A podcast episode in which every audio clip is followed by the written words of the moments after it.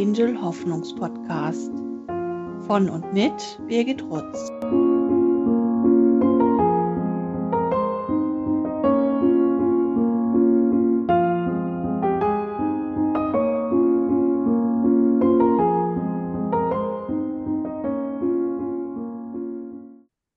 In der heutigen Folge habe ich wieder einen Gast oder vielleicht sogar besser gesagt eine Gästin dabei, die liebe Alex. Hallo Alex, herzlich willkommen. Hallo Birgit, danke, dass ich da sein darf. Ja, ich freue mich sehr. Wir haben jetzt schon ein bisschen länger versucht, dazu zusammenzukommen. Heute hat es nun endlich geklappt. Alex, woher kennen wir uns? Äh, woher? Aus? Aus dem Keller kennen wir uns. Da, äh, genau, als du noch zwei Etagen drunter gewohnt hast im Kamillenweg, habe ich dich besucht, weil unsere Tochter gestorben ist 2019. Ich glaube, wir haben uns ja kennengelernt, als ähm, eure Tochter, sie heißt Helene, noch nicht verstorben war, wenn ich mich richtig erinnere, oder? Ja, stimmt.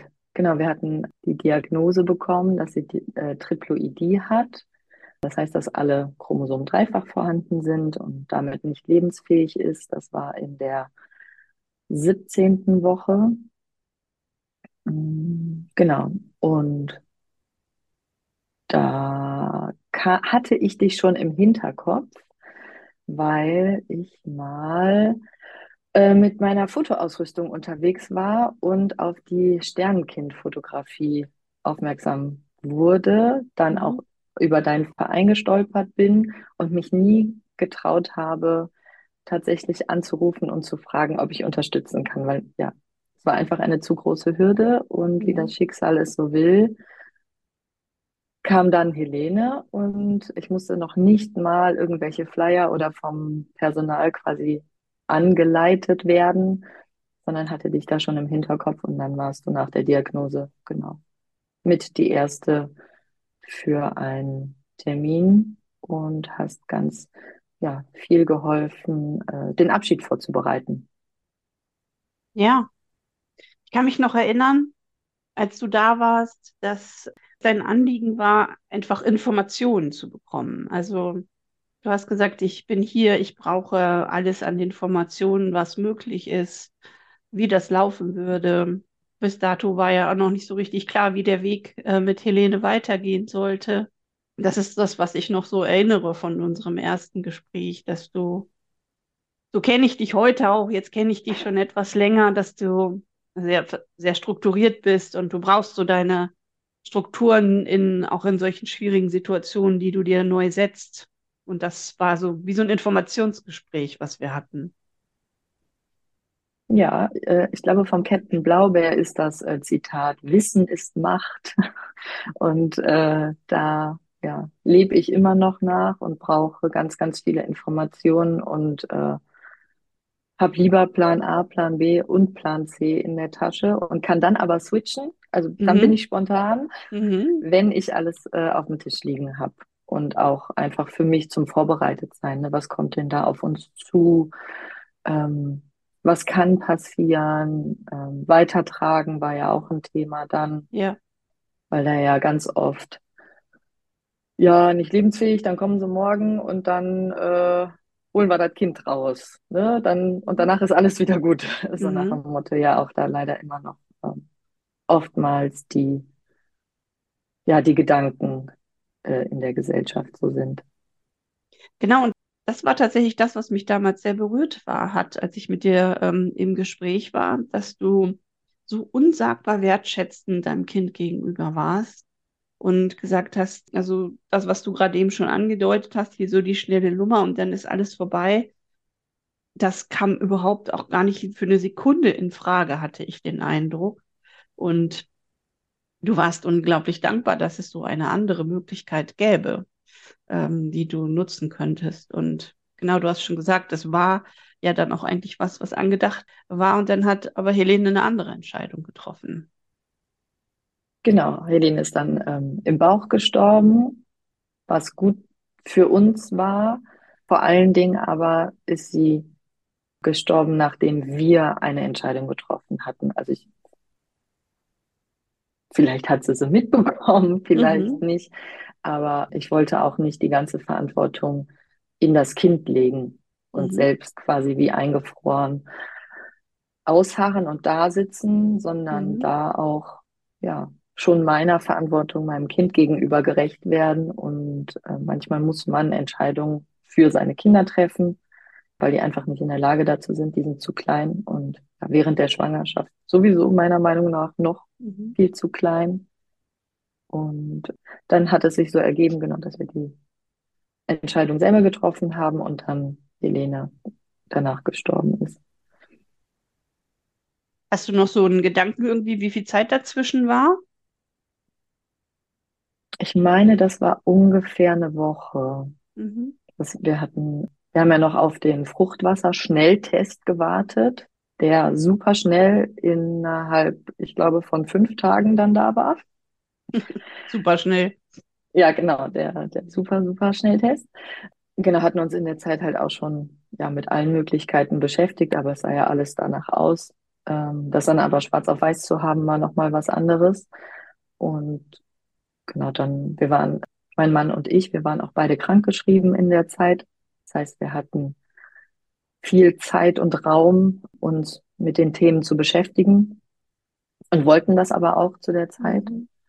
Und genau, konnten dann ja viel miteinander sprechen und ja, uns überlegen, was wir tun können und wollen. Ja, und ich meine, ich meine so eine Woche, weil wir waren dann in der Woche drauf nochmal beim Frauenarzt und da war schon kein Herzschlag mehr und auch das ganze Fruchtwasser dann weg. Das heißt, dass sie auch nicht kurz vorher da gestorben war, sondern Mhm. auch schon ein paar Tage tot war. Ja. Ich erlebe das ganz oft äh, in der Begleitung der Familien, dass wenn die Eltern, ja, du hast das so schön ausgedrückt, ihre Verantwortung wahrnehmen und eine Entscheidung getroffen haben. Ich weiß natürlich den ganzen Begleitungen, dass das im Ende eine Entscheidung ist, die keiner treffen möchte. Also jedes Elternpaar ist froh, wenn oder wäre froh, wenn jemand anders diese Entscheidung treffen würde. Wir merken das auch in Beratungsgesprächen manchmal so, dass die Eltern ja einen fast auffordern zu sagen, sagen Sie uns doch, was wir tun sollen, welche Entscheidung wir treffen sollen. Dann muss ich Ihnen leider immer sagen, dass ich das nicht darf und dass es auch gar nicht dienlich wäre, wenn ich das tun würde für Sie. Aber es ist schon eine Riesenentscheidung, die man da treffen muss, eine Riesenverantwortung, die man da hat. Und ich habe dich eigentlich da immer sehr, mh, sehr klar empfunden, sehr bedacht, keine schnelle emotionale Entscheidung oder so, sondern es war immer, wahrscheinlich waren in deinem Kopf fünf, 50 Millionen Dinge unterwegs äh, in der Zeit, die man gar nicht immer so gesehen hat von außen. Aber es hatte immer so das Gefühl, du wusstest genau, was du tatest. Und das hat mich damals sehr beeindruckt. Ja. Äh, das ist schön, dass du das sagst, weil so hat es sich auf gar keinen Fall angefühlt. Mhm. Ja. Ich denke, es war genauso viel Chaos wie bei allen anderen auch. Ne? Ja, Magst du erzählen davon, wie es war, als Helene geboren wurde? schwer, Mhm. schwer und ein bisschen schön, aber vor allen Dingen schwer. Also genau, wir wussten ja dann, dass sie schon im Bauch gestorben ist und dann hatten wir ein Zimmer in der Klinik gebucht, hat fast Hotel gesagt. Nein, da kriegt man dann Einzelzimmer für Mhm. ähm, stille Geburten. Und dann, genau, hatte ich mit dir aber auch viel darüber gesprochen, wie das denn dann auch sein wird und dass da, genau, dass es auch einiges an Zeit braucht und dass da verschiedene Arzneien oder Medikamente verabreicht werden, um genau den Geburtsprozess dann auch einzuleiten. Das ist ja nicht mit vier Tablette und eine halbe Stunde später geht's los, sondern es braucht einfach Zeit. Das heißt, ich war zwei Tage im Krankenhaus, auch da mit meinem Mann.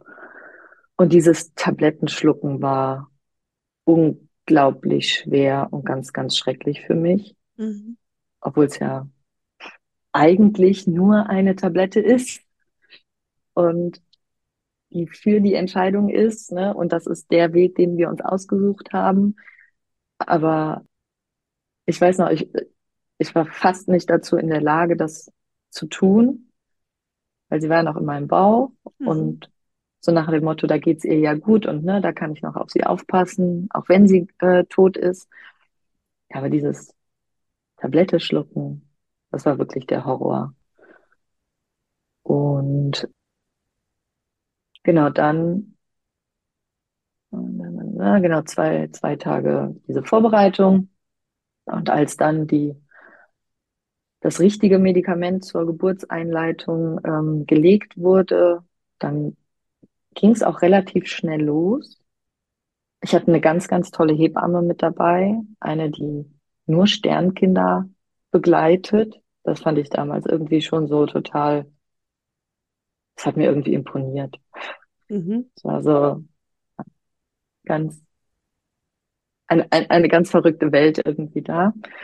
Und die hat mir dann genau auch viel geholfen und war für uns da und auch die ganze Zeit da und das war richtig schön.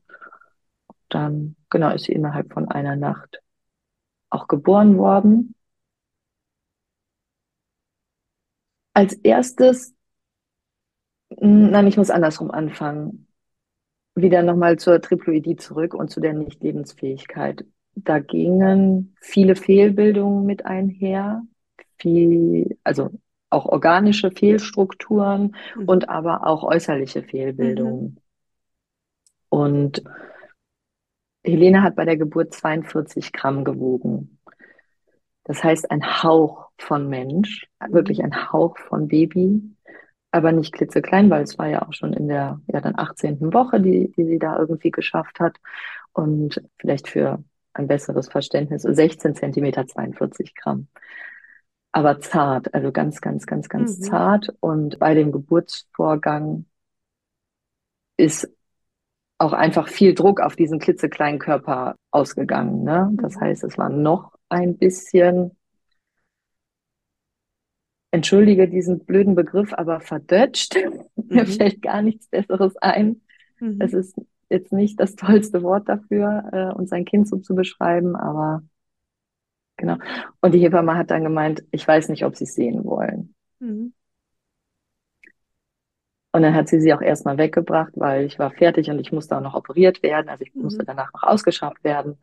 Ähm, das heißt erstmal ne, immer um, um, die Mama kümmern und ab in den OP und irgendwie war so, okay, dann Kind erstmal zur Seite. Und das hat mich so, das hat wirklich an mir genagt.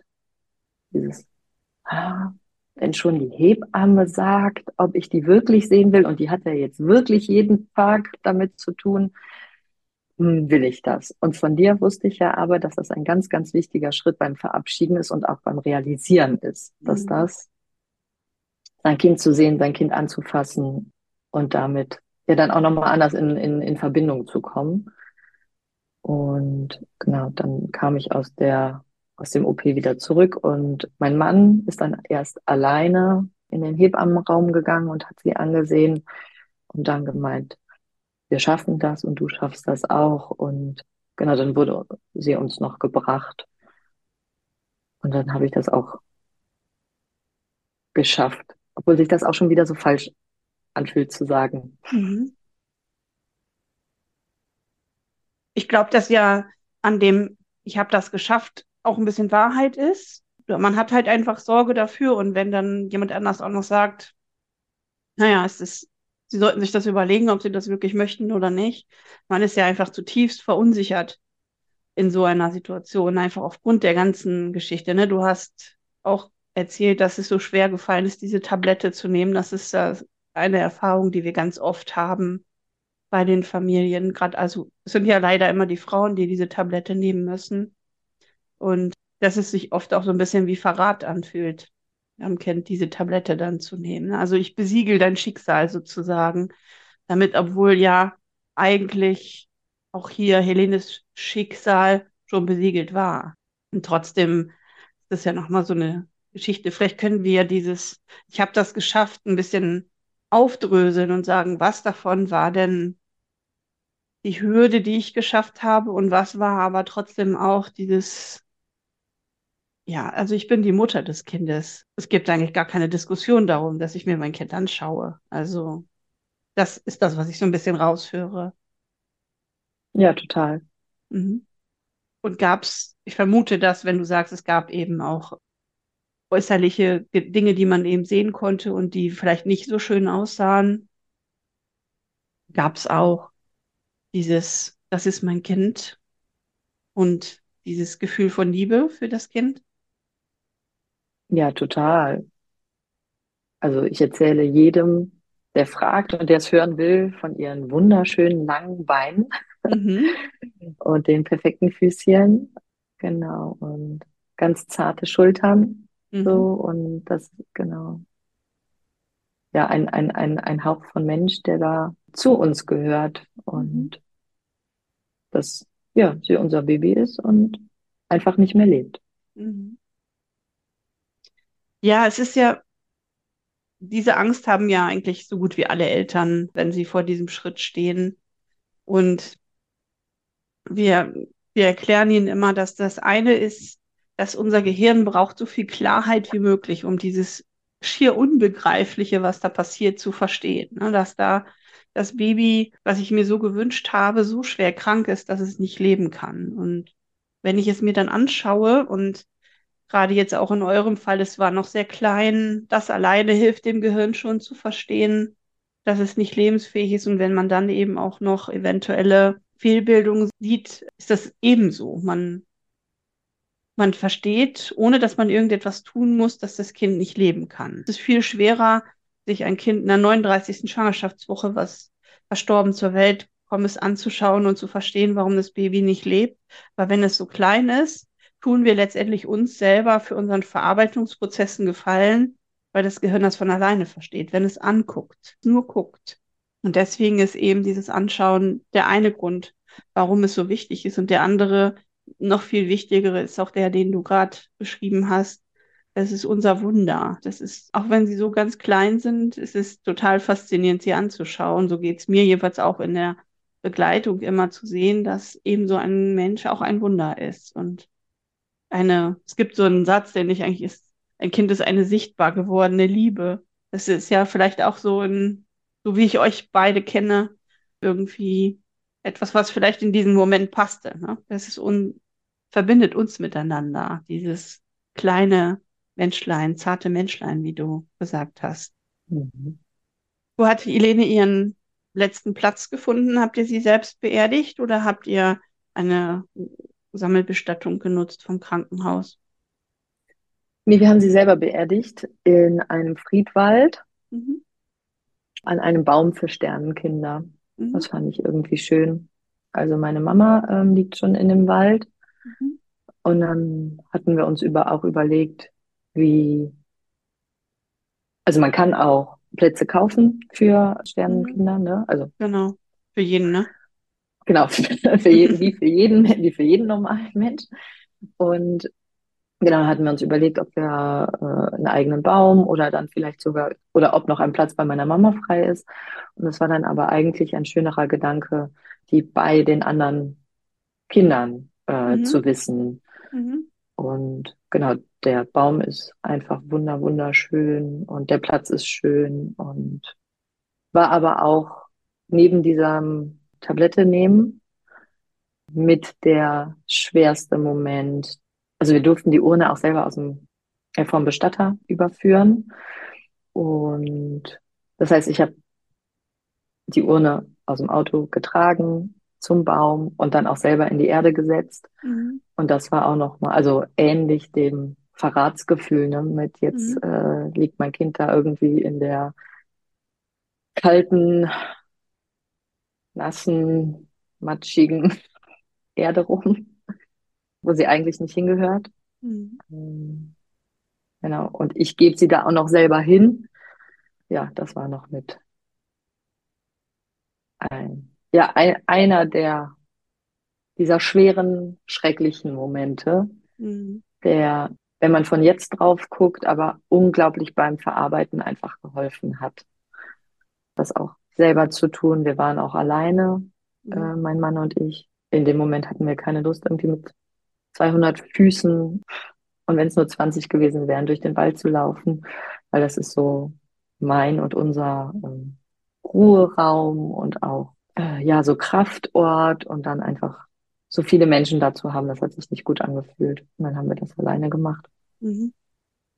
Ja, es ist ja vor allen Dingen auch zu dem Zeitpunkt, als du selber diese Urne in die Erde gelegt hast, gehörte sie ja auch eigentlich noch in deinen Bauch. Das macht es dann noch mal schwerer, wenn eigentlich das Kind noch seinen Platz im Bauch hätte zu der Zeit. Und das ist auch das, es ist gut, dass du das sagst, auch mit dem Verarbeiten, weil das ist so schwer zu verstehen, dass das Kind aus deinem Bauch weg ist und du es tatsächlich jetzt da hinlegst. Ne? Auch wenn man das emotional noch gar nicht versteht in dem Moment, sind diese bewussten Aktionen, die man tut, selber tut, die, die einem im Nachgang helfen zu verstehen. Man kann das gar nicht emotional begreifen in dem Moment. Und es gibt auch, es ist jetzt ja schon einige Jahre her und trotzdem gibt es immer noch viele Aspekte, die dir neu erscheinen äh, in deiner Trauerarbeit. Aber da helfen halt diese bewussten Punkte bei und auch dieses, dass man sich Zeit gelassen hat. Zeit, diese Diagnose zu verstehen, zu überlegen, was möchten wir machen, sich Informationen zu holen und nicht so in dieses wir wollen das jetzt möglichst schnell hinter uns bringen, damit wir das erledigen können und dann weiter nach vorne gucken können. Geschehen, was ja auch erstmal eine ganz normale Reaktion ist, aber letztendlich sich Zeit zu nehmen, um zu verstehen und um dann auch richtige Information, äh, richtige Entscheidungen treffen zu können, das ist auch immer eine ganz gute Geschichte, um das gut aushalten zu können, was, was da letztendlich passiert. Heute hast du noch zwei lebende Jungs und ich bin mir sicher, dass du mit denen auch öfter mal in den Wald gehst, oder nicht? Sehr oft. Auch da, ja. Wald ist weiter Kraftort und mhm. Wohlfühlraum. Die sind ein bisschen lauter mittlerweile, ja. aber das kann, das, das kann, kann der Wald ab, ne? Ja, genau. Ich kann das ab und der Wald kann das ab und ich freue mich immer, weil die, also ich sehe, wie gut denen das auch tut und weil es auch einfach eine Verbindung nochmal ist zur großen, zarten Schwester. Mhm. Ja, aber sie ist und bleibt die große Schwester, ne? Mhm. Mhm. Ja, schon eine ganz äh, besondere Position, die sie da hat. Manchmal sage ich ja zu den Eltern, dass die Kinder uns Geschenke hinterlassen, wenn sie gehen.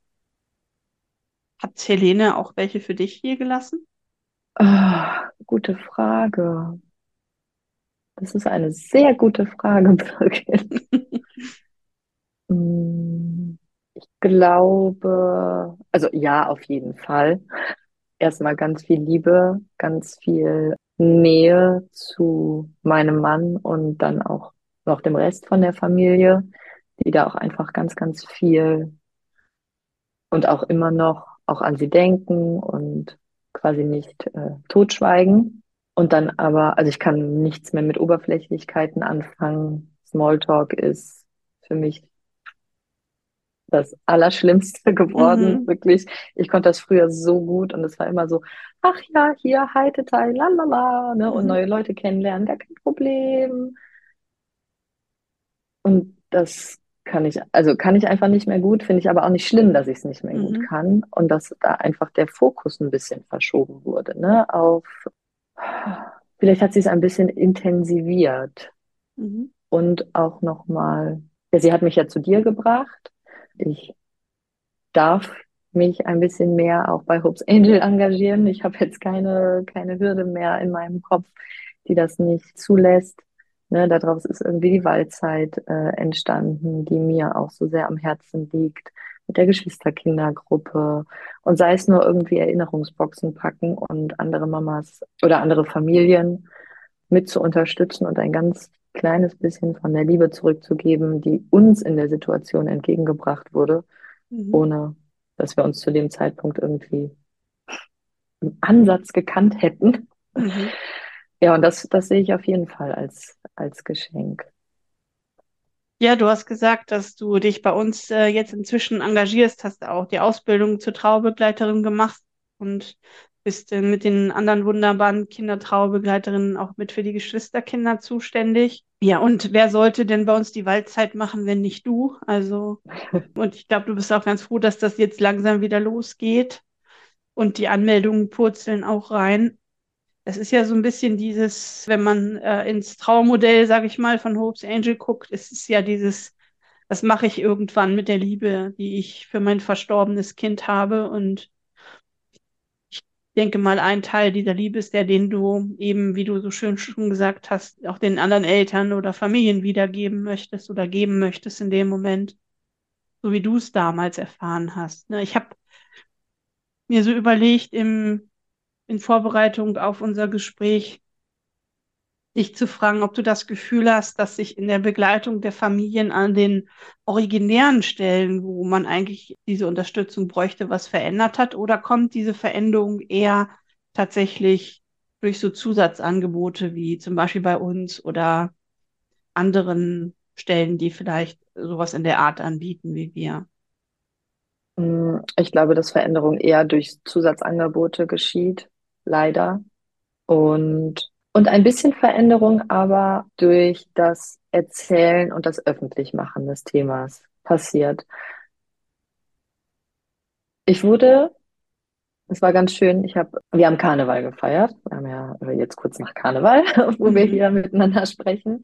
Und ich wollte letztes Jahr schon, da war das junge äh, Kind 3, genau, lebendes Kind 2, äh, in Total Nummer 3, noch gar nicht mit dabei. Und da wollte ich schon irgendwie Stern werden. Mhm. Hab mir alles dafür gekauft, habe es dann natürlich nicht geschafft, weil mit einem lebenden Kind ist das, also da hast du ja alle Hände voll zu tun mhm. und andere Prioritäten. Also lag das jetzt ein Jahr lang im Keller. Und meine ähm, Schwägerin hat dieses Jahr mit mir genäht und eigentlich nur für mich. Und irgendwie ist da noch ein kleiner Sternenrucksack rausgepurzelt, den jetzt ähm, genau der Kleine angezogen hatte auf der Karnevalsparty. Und ich mhm. wurde angesprochen von, also wirklich entfernte Bekannte mit, wie schön das denn wäre, dass die ganze Familie zusammen ist und ne, ob wir, ob wir das extra gemacht hätten. Und es war irgendwie so eine schöne Begegnung, weil ich ganz offen darauf angesprochen wurde mhm. und nicht verschmäht geguckt oder hinter der Hand getuschelt oder ne, was da ja, was man mitbekommt oder mal nicht mitbekommt oder so, mhm. oder wo mhm. dann einer auf einmal ganz ähm, still wird und schnell den Raum verlässt oder woanders hinguckt oder sowas. Und das fand ich total schön. Und wenn man kriegt dann ja, ne, wenn einem das selber passiert, ist auf einmal, ja, ich auch, ja, ich auch, ja, ich auch. Aber das von dieser ja, ganz entfernten bekannten Stelle zurückgespielt zu bekommen in einem ja dann auch eigentlich ja Feierkontext, das fand ich richtig schön. Mhm. Das ist glaube, ja so ein richtig alltäglicher viel. Moment irgendwie, ne, wo man das ja. vielleicht gar nicht erwartet. Ne?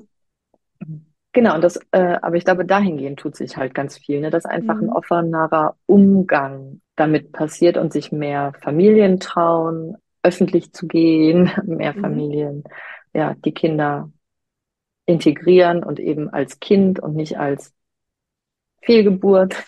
Mhm. Das Wort ist so schrecklich ansehen, sondern wirklich als Kind, was dazugehört und dann auch davon erzählen. Das finde ich ja. schön. Als du wieder schwanger wurdest, du hast gerade erzählt, euer Großer ist jetzt schon so drei Jahre alt. Wie war das für dich, wieder schwanger zu sein? Was war mit Ängsten oder Gedanken? Hattest du überhaupt Ängste? Ähm, wie war diese Zeit?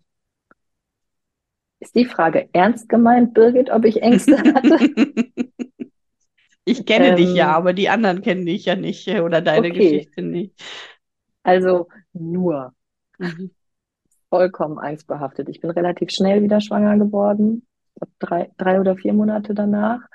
Und bei uns also es war schön, dass ich so schnell wieder schwanger geworden bin, weil es dann, ich sag mal, nicht die Sorge um keine Kinder bekommen zu können mhm. Thema bei uns war.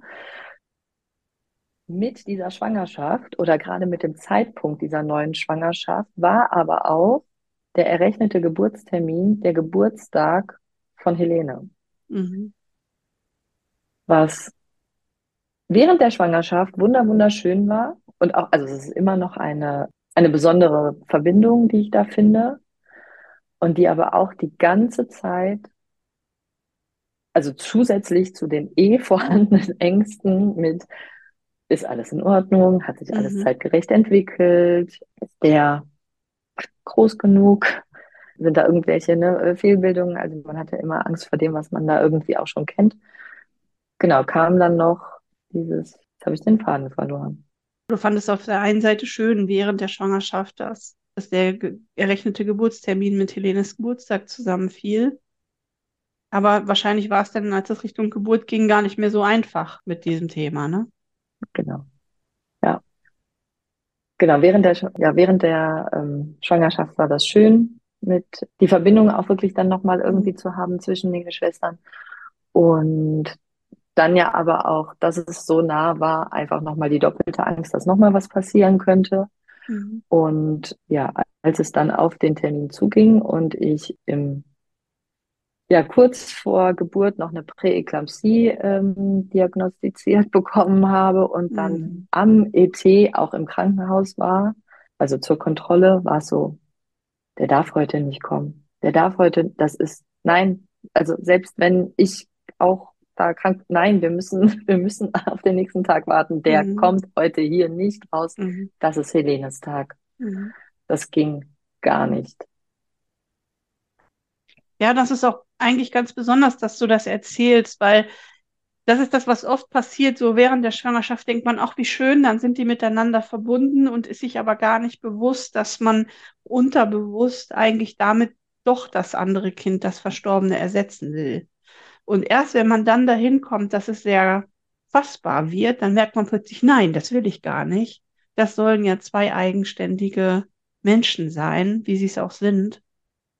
Das heißt, alles, was man irgendwie tun kann, damit sich nicht beide miteinander vermischen, ist das, was eigentlich dann wichtig ist, damit eben auch die verstorbenen Kinder ihren Platz behalten und nicht plötzlich in dem neuen Kind aufgehen, was dann lebend äh, auf die Welt kommt und dann gar, gar keine eigene Existenz mehr haben.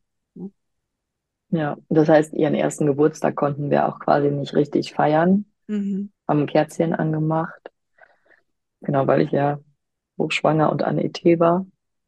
Zwei Tage später ist er dann ähm, geboren. Und genau, jetzt hatten wir den dritten, beziehungsweise dann ja auch vierten Geburtstag. Und es ist immer noch schwer. Also immer noch schwer, dieses ganz nah aneinander zu haben. Und da, also ich stelle mir oft oder eigentlich jedes Jahr die Frage, wie würde ich das mit zwei lebenden Kindern handhaben? Weil dann ja auch kam, äh, wie laden wir die Familie ein und ne, wie feiern wir Kindergeburtstag, wie, genau, wie machen wir das quasi für den einen, wie machen wir es dann für die andere und es ist so ein bisschen wie, als wenn man an Weihnachten Geburtstag hat, ne? ja, Ist auch für die Kinder irgendwie doof, ne? Klar, okay, ja, Helene kann nicht mehr sagen, finde ich doof, aber für dich oder für euch ist es immer noch schwierig, ne? Dann ist schon besser, jeder hat so seinen eigenen Zeitbereich, wo man diese, diese Tage feiern kann, ne? ja, und meistens ist es ja auch unter, also ich glaube, den ersten Kindergeburtstag und quasi zweiten Geburtstag von Elene haben wir dann auch im Wald gefeiert, beziehungsweise bei ihr an unterschiedlichen Wochenenden, Mhm. so dass da auch wirklich jeder, jedes Kind seinen Raum hatte. Mhm. Und seitdem sind die aber quasi immer unter der Woche und das darauf folgende Wochenende ist ja Geburtstag quasi für den Großen. Mhm.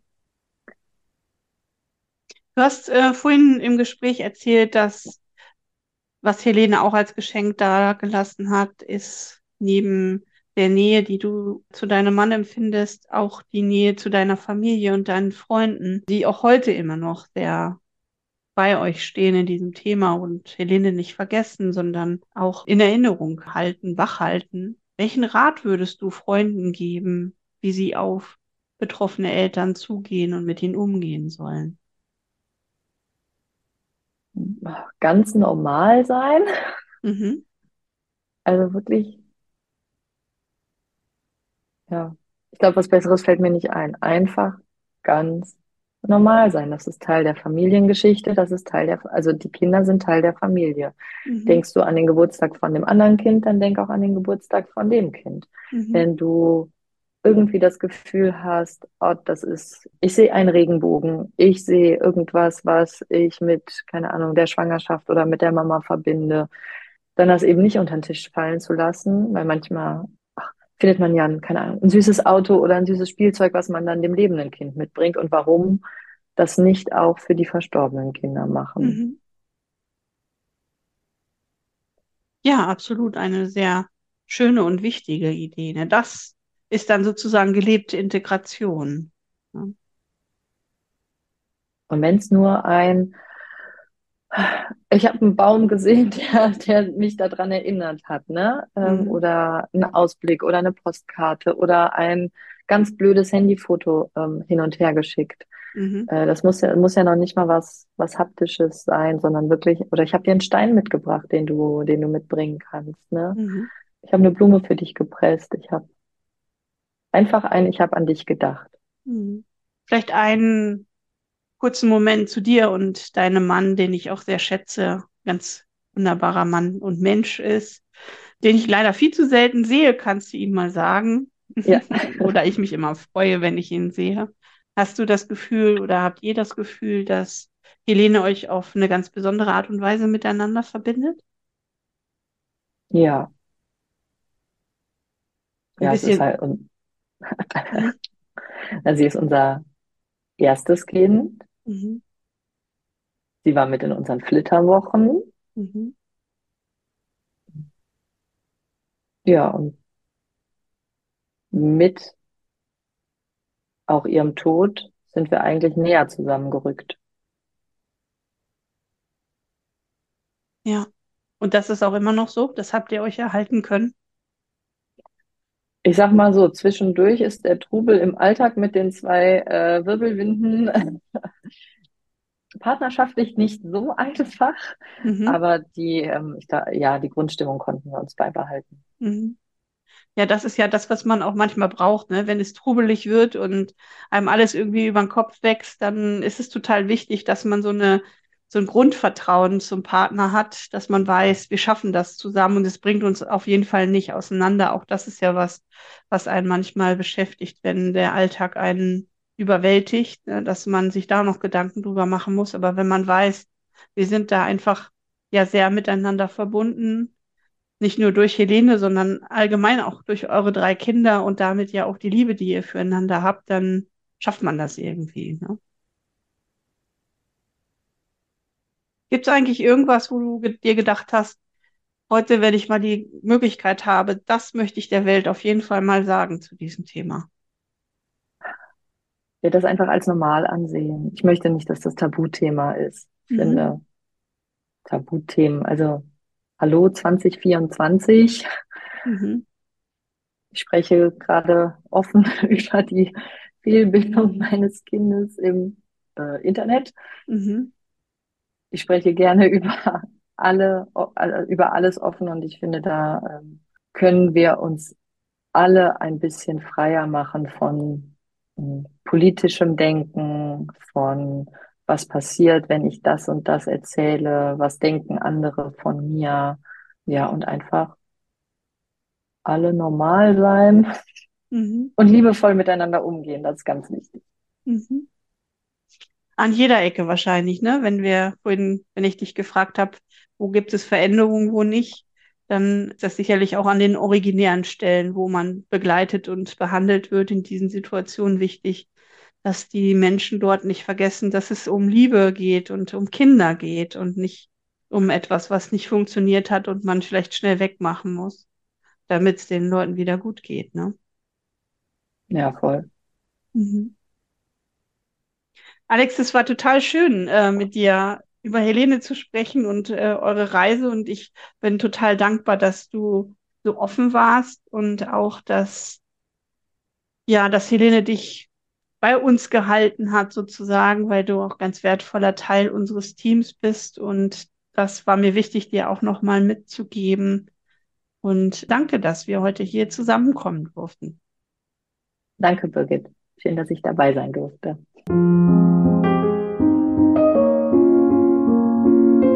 Ich danke dir fürs Zuhören.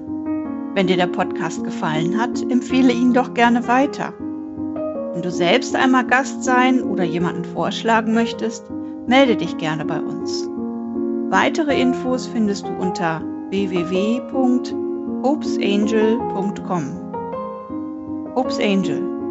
Wir geben Familien Hoffnung.